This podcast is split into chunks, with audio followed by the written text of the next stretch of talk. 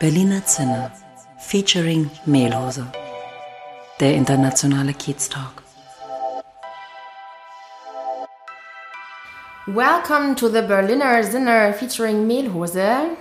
Today, my name is Christina, and today we're sitting uh, in a different uh, set setting. So I'm very lucky and happy to have Daniel and Olaf here at the Blue Couch. And yeah, I, am very happy to interview you today and uh, will ask you some questions about your podcast. And uh, also want uh, to ask you to introduce yourself and to speak about your podcast. And yeah, let's start. So, um, my first question is What is the Berliner Zinner featuring Mehlhose? Thank you, Christina, for the, for the introduction. My name is Daniel, uh, one of the co founders of the Berliner Zinner featuring Mehlhose podcast format. Yeah, the Berliner Zinner is a word uh, differentiation to Berliner Zimmer.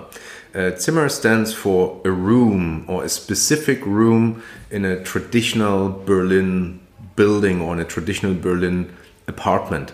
And I'm lucky enough uh, uh, to be able living in such a flat mm. or in such an apartment with such a specific room. You must imagine the room uh, is usually yeah between 30 to 50 square meters uh, big, um, and it it has a couple of doors, like three to four doors. And uh, in the in the former times, uh, big families used to live in such a flat and um, everyone was running uh, around the flat and always crossing this specific room. And last year in 2019, when we founded our podcast format, um, I started mixing up the, the, the German word for room, which is Zimmer, with my last name, which is Zinner. So I always said, um, yeah, we are in the Berliner Zinner. Um, and so this really institutionalized. Yeah, that's quite funny, yeah. and this is how we came to the name Berliner Zinner. Yeah. And I, re I represent the uh, latter part of the name. I'm the featuring Mehlhose. My yes. name is Olaf Mehlhose. I'm the co-founder of the podcast as well. And we wanted to um, mention my influence as well um, in the name of the podcast. So, um, yeah, that's the featuring Mehlhose part. That's me. So you're the second part, Olaf. okay, all right. But equally so, important. Okay? Yes, of course, of course. um, yeah, for example, or uh, yeah, would be good to give you also uh, to give us also a short introduction of of uh, yourself. Would be good to who who is Daniel and who is Olaf. Yeah, let me start. Uh, um, yeah, I'm Olaf. I have a long career in journalism, and later I switched to advertising and content marketing. And now I'm a podcaster, thinker, um, writer, and storyteller. That's at least what my LinkedIn profile says. Wow, it sounds great. yes, and my name is Daniel. Mm, I'm an entrepreneur. I currently have uh, one company uh, in in Berlin and in Frankfurt. It's an HR management consultancy, and with Olaf, I'm in the process of founding a new one, which is an yeah digital communication agency. Um, where our Berliner Zinner podcast format uh, plays a major role. And besides that, um, I'm a dad of three children, and I live in Berlin, yeah, for the last seven years. Yeah, All I right. wanted to add, I'm a yes. family man as well, and yeah. I'm married, have two kids. Yeah, nice. Not to forget, this is a very important information. Also, yeah, it makes makes uh, you as yourselves or as a person. So that's interesting. And um, yeah, my next question is, um, what brought you both together? So why are you here making the podcast together? Mm -hmm. um, as I said, there is this room, Berliner Zimmer, which we now call Berliner Zinner, and I'm I really enjoy being in company with interesting people or neighbors, friends, uh, family, and um, yeah, we are lucky having this big spacious room with this blue couch, um, where I, outside of Corona, I usually invite uh, lots of people for having a drink, uh, coffee, and cake. typical German style. And as we live in Berlin, it's quite usual that you have international guests uh, in in this room. Um, yeah, and at some stage I thought, wow, having these great conversations, uh, I would like to capture them. Uh, like in, in, in, a certain yeah. way and, and read them again maybe in 10 20 years or, or pass them on to my children or actually pass on the essentials out of these interviews uh, to my or, or, chats to my children and this is where the, the, the initial idea back in 2019 was born to think about how could we capture these interviews. Exactly mm. and i think we both love uh, stories diverse stories and we love uh, get to know people a lot. So we had one evening we drank some wine um, not too much but uh, it was a fun evening and we decided to do something together. We have a similar lifestyle in some way because we both dads, we both have children, and we mm. both live in the same area in the same house. And um, so we decided to do something together. And it was Daniel has a perspective, and I have a different perspective. Perspective, but very fast we found a common ground, which was stories um, of entrepreneurs in our neighborhood in Berlin. And yeah, I think that's the story, and that's where we started. Wow, that's so cool that you also live together in one house. So and started a podcast. yeah, really good. So um, yeah, so I know Daniel from from the past. So I've all, also sitting uh, or here often in in the Berliner Zimmer and and drink some wine. So I know uh, the room, and so it's really very uh, a good place for good conversations. So. Um, about the podcast. So uh, what's uh, or who is is your main audience and who do you want to achieve with a podcast? And also um, what's your vision with that? Yeah. I mean we have a couple of parameters um, who to invite and it's it sh should be entrepreneurs or freelancers like people who have their own business or who are on a way to become independent and run their own business. Um, what we really like is having international entrepreneurs here. Um, I mean, Berlin is a perfect place. Um, you don't necessarily need to speak um, German, so we have a, a, very big international audience here, and also these people uh, coming from another country, starting their own business here in a usually in a very short period of time. It's very interesting. Mm. How do you do that? You don't exactly. necessarily speak yeah. the language. Um, it's a totally new culture. You heard about Berlin and Germany, and it's great and it's good, but you still have to uh, start it up. So that's that's really something we we are looking at. So we want to invite international entrepreneurs living in Berlin, uh, telling us or sharing their story with us with us. And on the other hand, we want to inspire people um, um, with these stories, mainly German people um, who don't necessarily live in, in, in, in, Berlin, but who maybe think about taking the next step in their career, maybe in a corporation, but also maybe outside a corporation, becoming a freelancer, becoming an entrepreneur, but who have doubts. And when they listen to these stories, um, they have certain guidance. Yeah, and I want to talk a little bit more about the vision. Um, the initial idea was to, um, when we had this podcast, when you interview somebody, you have to think, okay, what do I want to ask him, and what, in, in uh, best case, what would he say?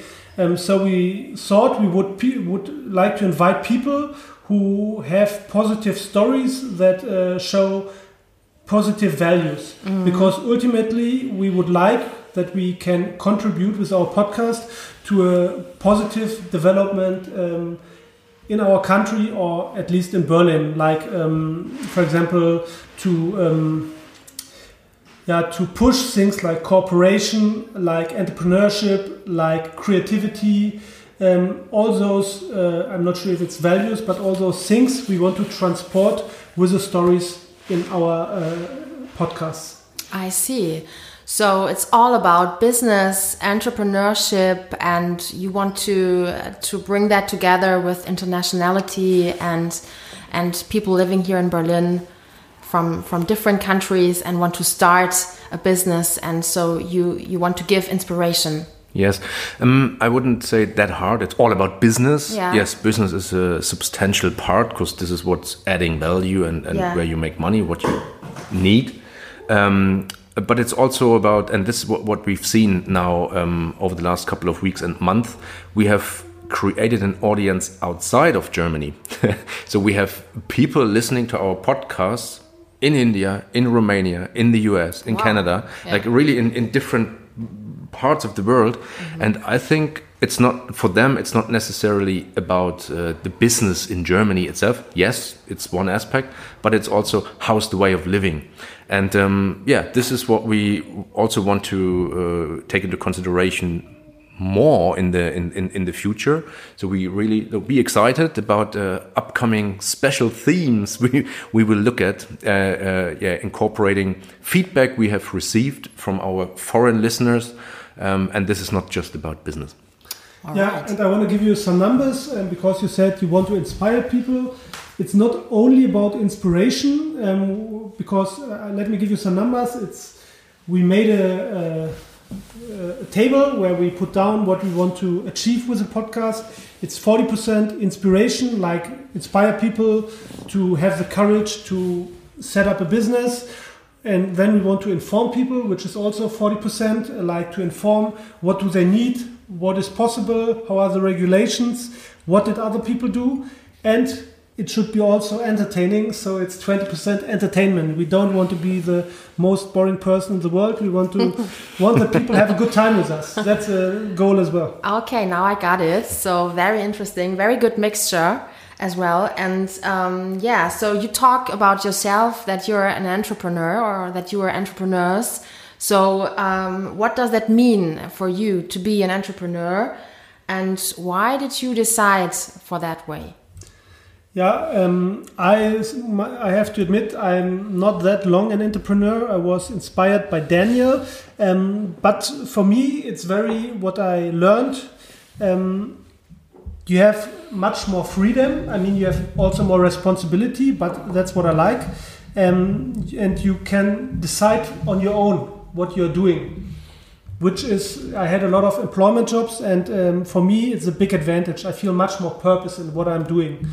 And what I also learned from Daniel, um, you only, you do not only have um, responsibility for yourself because then you may be a freelancer, you know, or you're self-employed. But if you're an entrepreneur, you have responsibility for other people as well. And when I started thinking about it, for me it was always uh, if I had responsibility for other people, I was much better than when I had responsibility always only for myself. So for me, the purpose is much greater when I have responsibility for yeah not only for me but for other people as well so i think that's a very big thing what i like about being an entrepreneur Okay, interesting. Yeah. Mm-hmm. Daniel, I, I think this is where we have the something? yeah this is where we have the most common ground Olaf and I uh, what I like about this uh, my, my current way of uh, doing my career um, being an entrepreneur is uh, the freedom um, there's a purpose I have a, I have a vision I have a goal I, what I work towards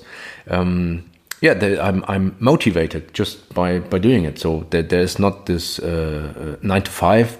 It's really uh, yeah twenty four seven in in a good way. In a good way. It's not that I burn out, but it's really um, I'm very much interested in in pushing and. Uh, uh, pushing progress and achieving goals. So that's what I what I really love. And and yeah, the the point Olaf brought up uh, in terms of responsibility. Yes, um, it's it's all about creating valuable jobs. Um, um, it's it's about um, supporting growth, personal growth of, of people, of individuals, uh, economic growth, but also uh, society growth. And I think this is our biggest vision um, um, that we we want to with this podcast and with the essentials uh, we pull out. Um, we could give some guidance uh, to people here in Germany on how to uh, yeah achieve success and how to define success. That's a good point. So, um, how do you define uh, personally your success or success of your business? What do you think? What is important? Yeah, I can say for myself, um, for me, it's very important that I do something with a meaning and that I have a purpose, because then I'm really I feel motivated and I'm so much more happy when I reach a goal. You know, when for example you have um, I don't know a sales goal or you have a you want to reach a certain Google ranking, which happens in my job sometimes. That's numbers, but that's not the higher goal. If the higher goal is, for example, to don't know to um, trigger uh, societal change, for example, and you achieve it, then you feel much more better about it. So for me, it's very important to yeah to do something with meaning and um, to give back, to get feedback from the community and to give back. Yeah. Okay. Same to me. And I think one of the findings out of our podcast was it's yes, money or the financial position is is very important, spe- specifically here in Germany. There's the security feeling, and you have to have a buffer of of certain uh, money. Um, that's fine. That's true. Um, you need to pay for your rent, and you need to pay for living. Um, but but really, what it, what it's about that you that you enjoy uh, what you do, and that uh, that that it's yeah that you serve a common purpose, and uh, uh, and wha- whatever you do is really um, yeah it, it helps excel um, individuals uh, and society um, in, in in their yeah in their progress, so to say. I see. Yeah, that's also a good point for me. Um, so uh, you had a lot of interviews uh, in the past with different people, different entrepreneurs. Uh, so, which stories of success of, of your previous podcast episodes have you impressed the most? Yeah, I have a few stories which I would love to share. Um, what was very interesting, how we talked to a lot of entrepreneurs who have a very busy 24 7 week. And um, what impressed me, how they managed to do everything like a full time job and also to take care of their family, which is also a full time job, and also sleep and be f- powerful. So that really impressed me with a lot of people because, as I said before, I know, a lot of employed people who don't have this uh, energy. You know, I felt with all, most of the people we interviewed, they had so much energy that I liked a lot. Then Daniel said it already. Not many people um, said uh, that the financial position is the most important thing for them. They had other things. They wanted to save the planet. They want to contribute. They wanted to have an impact. But nobody said, "Okay, I'm really about money, money, money." Yeah. And last but not least, um, in the beginning we had a lot of men, and then Daniel remarked, uh, "We can't talk only to men. We should talk to some women as well." So, um, and uh, until now, we have talked to a lot of women now, Yeah. and a lot of impressive women. And for me, it was uh, very interesting. We, for example, we met a green tech entrepreneur who has her own company, or we met a doctor who is a, self, uh, I would say, or maybe an entrepreneur doctor. I'm not sure if it's the right uh, term, but uh, it's her business. But Yeah. she's also a doctor, and it was very impressive um, how they managed what they are doing. As they did so many things. If you want to learn more, listen to the podcast. But it was very impressive Yeah. what they achieve every day which I know from my own life, it's sometimes hard to achieve one thing. Yeah. And their program was for me like crazy. But uh, what do you think? How uh, do the people get this uh, energy? So where is the energy from? So I can imagine there's such a lot of things to manage and and uh, a lot of time they use uh, for their business. What do you think? What's their um, their point of uh, where they get their energy? I think it, it, it really goes in line with what we said previously. It's it's all about the purpose. So Yeah. um, it's not that they go somewhere and work for someone else for someone else's idea to make it big or to get it up and running, and then you get paid a certain salary for that. Um, they have their their idea uh, about the product and the service and their way of life. And they found a way um, to really add value uh, to for other people by selling their product or by running their their life as they do it, and and with that um, they yeah, they, they are just they, they would come to us on a on a Saturday and on a Sunday, whatever it, it, suits, yeah, and and they come for the interview. Um, and, and, and that for itself speaks for itself, I, I would say. It's the different mindset. They have a totally different mindset. And this is exactly where I personally would like to bring uh, maybe the majority of the German society. Uh, um, I'm not saying that employees are not motivated and they don't see a purpose in what they're doing. I'm not saying that. But I see so many people who are not happy in what they do and they complain about the low salary and all this stuff. Yeah. So if you take the responsibility for yourself and if you find the purpose in life and if you if if you find a, a product and a service you can offer to someone else and he's paying for it, then this is this really makes you happy and this uh, uh, uh brings you up out of your bed every morning again. So yeah, it's very interesting. So you say it's all about motivation or intrinsic motivation. Yes. So what motivates you, and so that's your uh, yeah your point of uh, energy, or I don't know how to say that, but so that's where you get your energy from. Yeah. Yes, and yeah. this is and it doesn't mean you have to earn the millions of euros. Yes, at some stage, if you don't have anything else to believe yeah. in, you think this is the only thing which matters. But no, it's not. Mm. it's what you do and, and how you interact with your environment and with other people and how they regard you. And if you if you're appreciated by other in, in what you do and in what you offer by other people, I think for most of the people, this is this is the most beautiful thing what could happen to them also if you get the if, if you get the million this year um, next year you think okay maybe i get the two million. But this is this is not really sustainable happiness i would say. And do you have do you have a recommendation? How uh, can i come to my purpose? Or how, how can i come to my motivation what i really want to do in life? I think that's a question many people uh, are asking themselves um, how mm -hmm. do i get to this purpose in life Yes, so, so this is something um, we we have thought about, um, Olaf and I. Um, we are thinking about um, at some stage writing a small book um, where we collect all the essentials we have pulled out of our interviews, oh, right. and um, also providing workshops. But this is this is future, and uh, I think we will really add value or we can add value um, to people who are in the search for their purpose uh, once we have established more uh, content in our podcast format. As I, as I was saying, we, we think about these special themes. So we, we, we had the freelance initiative. We are thinking about the women initiative. We are in discussions with other people about other initiatives. So all this uh, will contribute and add more perspectives, as we were talking about perspectives, um, to the to this topic you mm. you were scratching okay. on. Olaf? Yeah, one. Um, so I definitely don't have an answer how somebody can find purpose in his life, but um, my uh, best guess is you have to look for it. You know, uh, because a lot of times I can only talk about myself.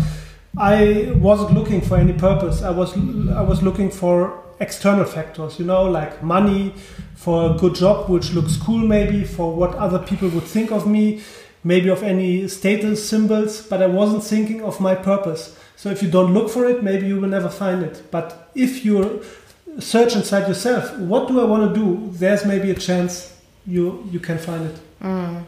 Yeah, that's also my belief that you can find everything in the inside or from the inside of yourself. So, yeah, good point. Um, so you must have a big network uh, now uh, with your podcast uh, thing, and uh, you are here in Berlin, and uh, Berlin is a big city, and you you have uh, the the chance to to speak with a lot of people, to speak with a lot of entrepreneurs, and um, yeah, I want to know from you what's Berlin yeah, what's Berlin, the city, uh, for you? So, and what makes it special for you? And please give me uh, three buzzwords of Berlin. Yeah, for me, um, so I, I, have to, um, before I have to say, Berlin is a strong focus of our podcast because we live here both seven years, I think, and we love it and we think it's a very good role model at least the spirit in Berlin. We love it. Um, okay, but for me, The first buzzword, which I think is important for Berlin, is creativity, because I think people here they like to design something, to create something. That's what people really love. And then it's not always about having a specific goal; it's more about the process of creating something, and it's valued by companies, by the state of Berlin, because they support it with money, but also by society because people are respected because they are creative. Yeah. And what really, what I really like about Berlin is um, this constant feeling of movement. So there's there's always change here. So first, be in be it in your neighborhood, the so-called Kiez, everything is changing every day. It's a very small area where people know each other, and there's a there's a new shop there, and uh, there's a new employer there, or there's a new cafe there, and uh, yeah, just by strolling around, you you you find so many new things, uh, and this this keeps your mind uh, also in movement.